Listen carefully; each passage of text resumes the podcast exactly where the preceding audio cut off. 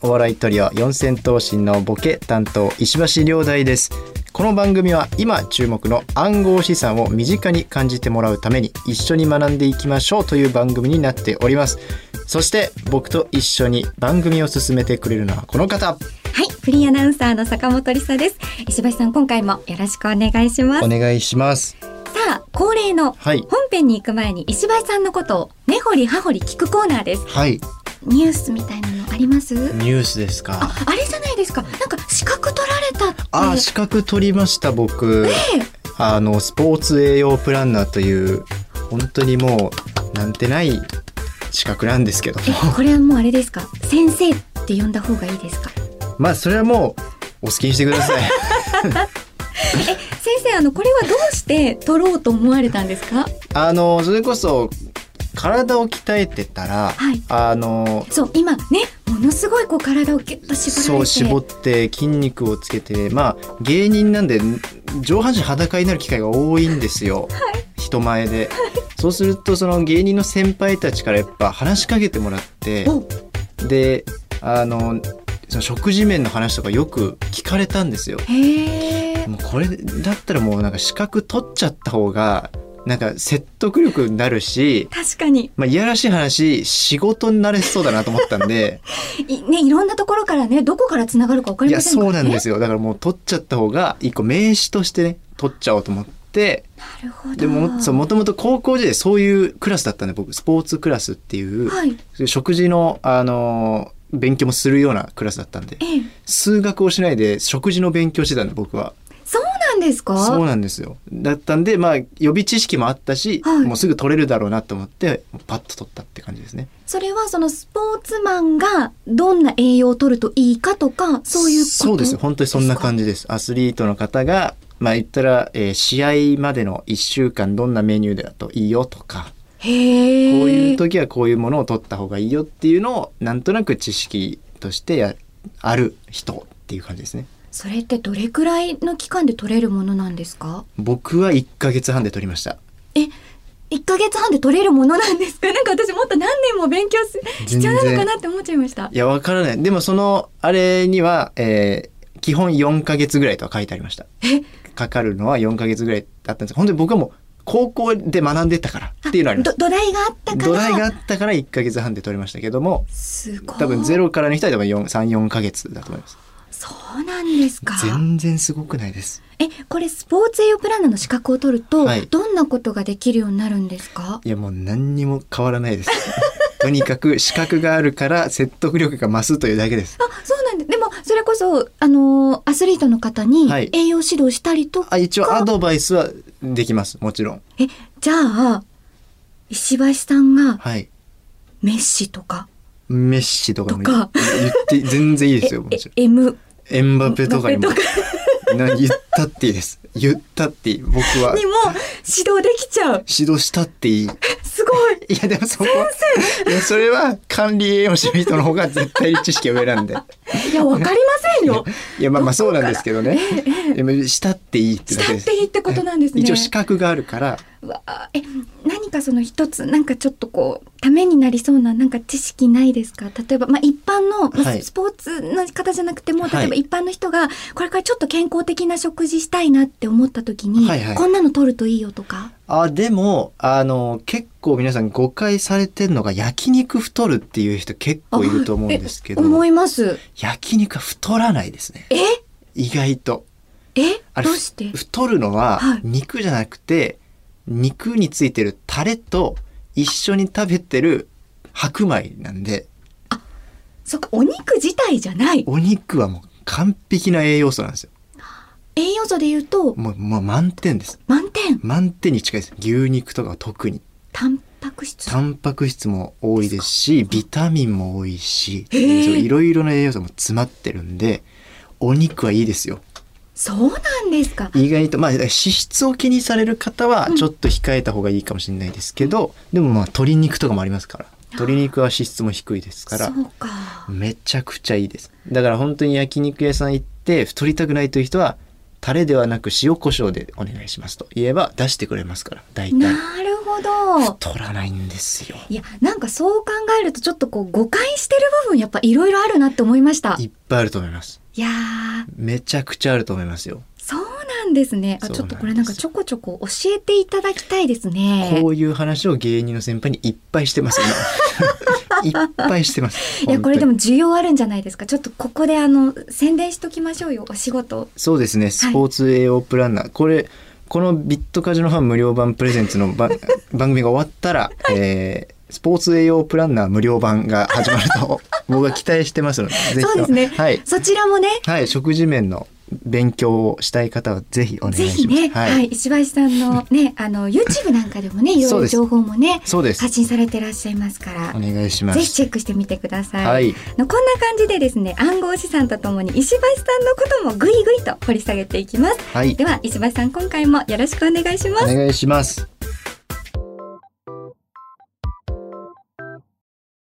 この番組はビットカジノファン無料版がお送りします今日も一日頑張ったあなたお疲れ様でしたご飯にするお風呂にするそれともおよそ500種類のオンラインゲームが楽しめるビットカジノファン無料版にするスマホやパソコンで完全無料で遊び放題ビットカジノファン無料版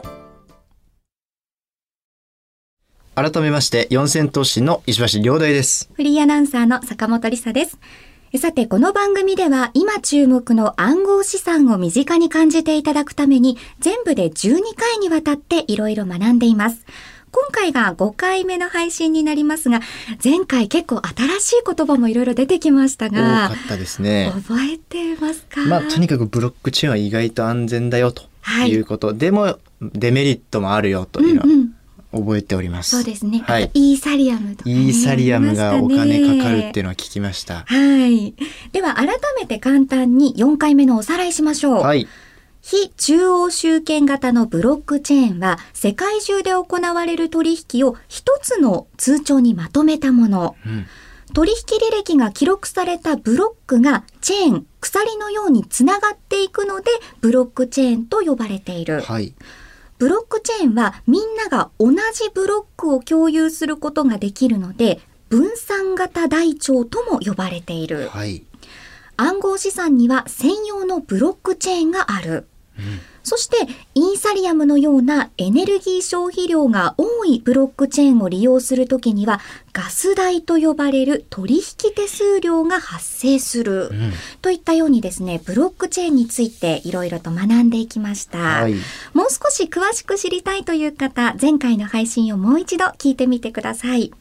さて、石橋さん。はい今回5回目の配信になりますが、ここまでお話聞いていて、また何か気になったことありますかまあなんとなくですけどまあ暗号資産とブロックチェーンについては、まあ、なんとなく分かってきましたけど、まあそのそれこそガス代っていう、えー手数料があるよとか、ええええそういうのはなんとなく分かっていきましたけど、そうですね他のことはちょっとまだ分かってないので、いろいろ知っていきたいなという感じですかね。知っていきましょう。はいあの、前回の配信ではブロックチェーンについて学びましたが、はい今回のテーマは、暗号資産とマイニングマイニングについてです。はい。うん石橋さんはこう、マイニングって聞いて、何を想像しますかマイニングですか。はい何にもわからない です。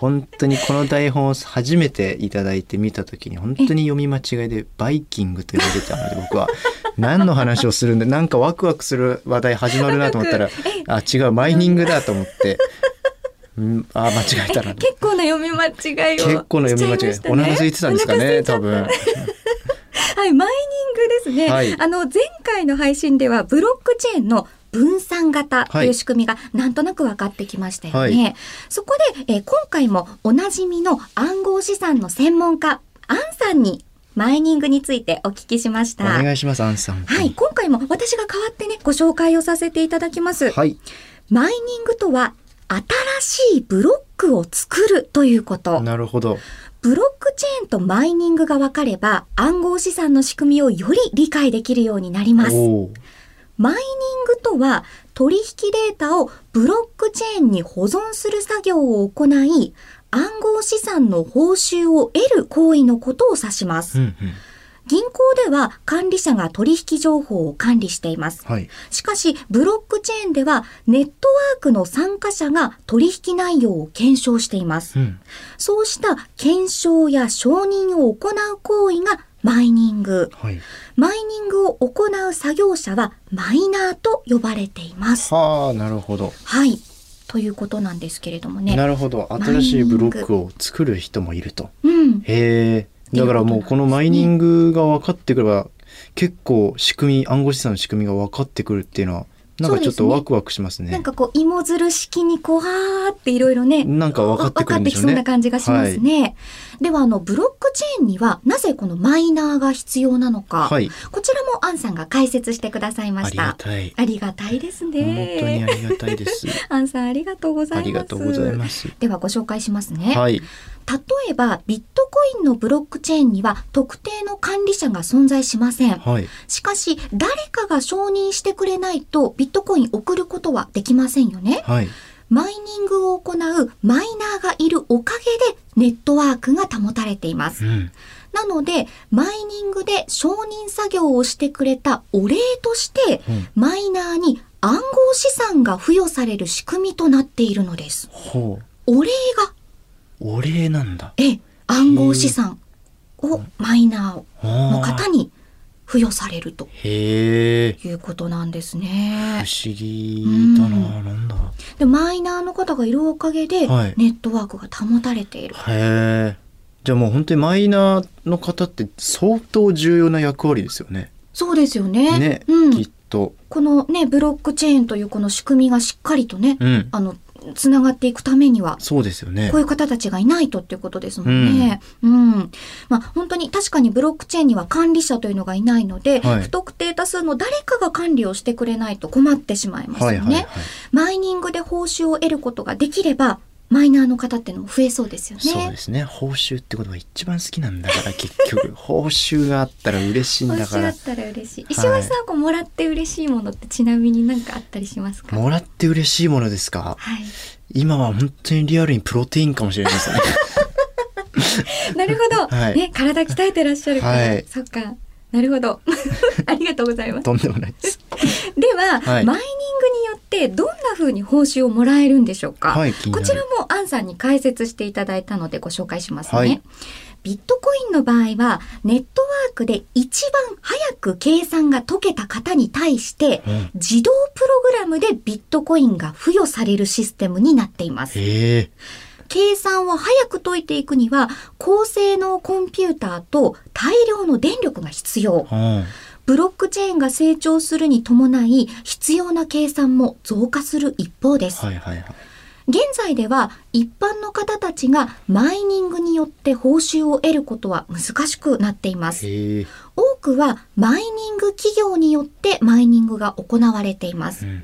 しかし多くの方が報酬を得るためにマイニングに参加して監視する目が増えましたはいはい。その結果セキュリティ自体も非常に強いものになったんですはあ、なるほど。はいだからいうこもとうなんですね。いいことしかないですね。このマイニングに参加して報酬を得たいからで参加したら監視する目が増えて、うんセキュリティが強くなって、うんでこういうなんかいい流れがなんかなってますよね。好循環ですよねねうん、なんかあの私もこうマイニング挑戦してみようかななんていうふうにねちょっと思っちゃったんですけいやこれ思っどちゃいますよ。でもアンさんの解説をこう聞いていると、うんちょっと私コンピューター音痴であら、全くダメなんですよ。いやいやいやいいやだや。からちょっと私には無理かなと思うんですけど、はいい石橋さんどうですかパソコンというかこうパソコン、いや、こんな高性能コンピューター扱ったことはないです よ。無理です。マ MacBook がギリです。ねそう高性能コンピューターがね必要大量の電力も必要ね必要っていうことですけれどねも、限られた人しかできないことですよね。そうですうね、ん実はビットコインではこのマイニングによってどんどんマイニング報酬が減ってきているそうなんですよ。ほうこれ石橋さんなんでだかわかりますかえー、これはあなんか普通に考えたらその言ったらマイナーの方が増えてるからとかそういうことになりそうですけどね。おあのこちらもですねおアンさんに解説していただきましたので、はいご紹介しましおょう願いします。実はビットコインの発行上限は決められており、うん2100万ビットコインが上限なんですへえ。そのためマイニング報酬は4年ごとに半減する半減期というものが定められていますうん。 2009年のマイニングスタート時から4年間のマイニング報酬は1回あたり 50BTC はい。次の4年間は 25BTC うん。次が 12.5BTC と4年ごとにマイニング報酬が半分になっていきます。ええ。理論的には最後のマイニングは2040年になる予定です。はいはなぜマイニングの報酬が徐々に減る仕組みになっているかというと、ビットコインの価格が上がることを想定しているからはあなんですい。ね。量を減らしても報酬が高くなる。うん。うんうんうん。これらもすべてプログラムされているのがビットコインというへえ。ことなんですね。全部計算済みなんだ。うん。はあ。ですからビットコインはもう上限が決まっている。そうなんですね。なんかええ無限かと思ってますね。勝手に。うんそれ2100万が上限。はい。へえ、知らなかったな。でも量を減らしても報酬が高くなっていく。うんうんうね、ん。全部プログラムされているということで。すごいな。いや、このビットコインの仕組みを考えた、あの、サトシ中 本さん。出 た。これ誰なんだよ。誰なんでしょうね。一番会いたいかもしれないな。気になっ今ちゃいます気にね。なるなえ。でも本当にすごいですよね。いやここまですごいのっす仕よ組みねを考えられるっていうことで。だって言ったら本当に30年後の未来まで考えてるってことですもんね。そうですよ2009年のスタート時から2040年の終了時まで。どんだけ未来が見えてんだ、サトシ中本は。すごい そなう、。もう見ている場所が違うんでしょうね。ねえ、本当に。はい。ですから、あの、最初はマイニング報酬を多くして、はい参加者の方が増えていきますよね。はいはい増えますねで、ビットコインの価格が上がることを想定してプログラムを組むいとや、すごいいわ。うことですよ。手のひらですよ、本当にサトシ中本の。ねえ、すごい。すごい人ですね。あの、素朴な疑問を持つ方も多いと思うんですが、はいマイニングで報酬を得ている企業さんは、うん報酬がゼロになったらどうするのか。確かに。うん。こちらもアンさんに解説していただきました。はい。先ほどもお伝えしましたが、ビットコインの発行上限は2100万枚です。はい。最後のブロックがマイニングされるのは2040年想定。はい。その後は報酬としてビットコインを当てにするのではなく、トランザクション、取引にかかる手数料を当てにするようになるはずです。うん。 4年に1回の半減期ですが、次の半減期は2024年が予定されています。はい。その時にまたマイニングについてお話ししましょうとへえ。いうことで。あ、じゃあもうパリオリンピックぐらいに、ちょっともう一回話してくれるということが。そうですね。はい。あの、あれですね、その時が来るまで番組続けないとですね。そうですね。 あと3年とか、あ、あとそうか、今2023だから、あと来年まで。一応全12回なんですけどね。そうですね。まだまだ続くということが決まりま した、今。今、決まりました。それはね、ちょっとあれなんですけれども、え、あの、つづ、続いたらいいですね。そうですね。うん。いや、というそこうとなでん。だ。ね、ちょっと早く知りたいような気もしますけれども、うんはい、暗号資産とマイニング、アンさんが解説してくださったように非常に密接な関係にあるんですね。そうですね。はい。まあ、前回と今回でブロックチェーンについてもどうでしょうさらにこう、まあ、理解できるようにうん、うなっん。てきたんじゃないでしょうか。確かに、このブロックチェーンがあればあるほどっていうことですもんね。そうですね、はいだからこそっていうところですけれどもね。はい。ということで、えー今回は暗号資産とマイニングについて学んでいきました。はい。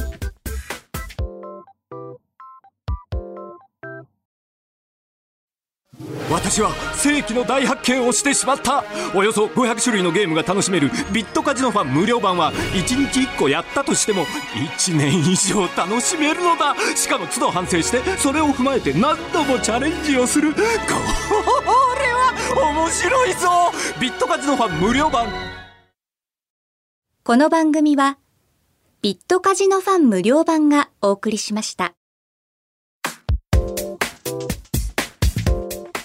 第5回の配信となりました。ビットカジノファン無料版プレゼンツ四千頭身石橋の暗号資産勉強中。石橋さん、今回はいかがでしたかいやもうやっぱりサトシ仲本さんの凄さを改めて知りましたね。本当にそうですね。 30年後の未来が見えてるなんてという感じですし、あと僕らのこの番組が来年まで続くのが決定したということでねちょっと我々の中ではね、勝手にですよそう思ってますけどアンね。さんがまたお会いしましょうってね、お言って話しくれしてまるしかょらうってね言ってはくいださいましたけれども、ねちょっと早くね知りたいような気もしますけれども、そうでまあ最後に今回の簡単なまとめしますと、はい、マイニングとは取引データをブロックチェーンに保存する作業を行い暗号資産の報酬を得る行為のことを指す。ビットコインはマイニングを行うマイナーがいるおかげでネットワークが保たれている。はい、多くの方が報酬を得るためにマイニングに参加して監視する目が増えた。はい、その結果、セキュリティ自体も非常に強いものになった。うん、ビットコインの発行上限は2100万ビットコイン。そのため、マイニング報酬は4年ごとに半減する半減期というものが定められている。はい、こういったことを学んできました。うん。はい、ということで、またちょっと新たなこといろいろ学びましたね。まあそうですねもうこれはもう回を追うごとに学ぶものが多くなってきますよ。本当ですね。ビットどコインんどんどんどんこうやっぱ深掘りして、うん、ね、いきたいところですそうね。ですね。こんな感じで残り7回もお送りしていきます。はい、さあ次回もわかりやすく暗号資産について学んでいきたいと思いますが、はいでは石橋さん最後に一言お願いします。サトシ仲本さんが気になる方もいると思うんですけど、 はい、えーうちの相方がですね、えー、ひろきつづきというブランドを始めましたので皆さんチェックしてみてください。チェックしてください。ということで、それでは今回の配信はこのあたりで四千頭身の石橋亮大と坂本理沙でした。暗号資産は法定通貨ではありません価格が変動することがありますのでご注意ください取引によっては投資金額を上回る損失が生じるリスクがあります取引内容を十分にご理解の上ご自身の判断で取引をされていただくようお願いいたしますまた暗号資産の交換は金融庁の認可を受けた取引所販売所で行ってくださいその際、必ず説明を受け、内容をよく理解してから行ってください。暗号資産や詐欺的なコインに関する相談が増えています。詐欺や悪質商法にご注意ください。認可を受けた取引所や暗号資産に関するお問い合わせ、苦情相談などは JVCA 一般社団法人日本暗号資産取引業協会のホームページをご覧ください。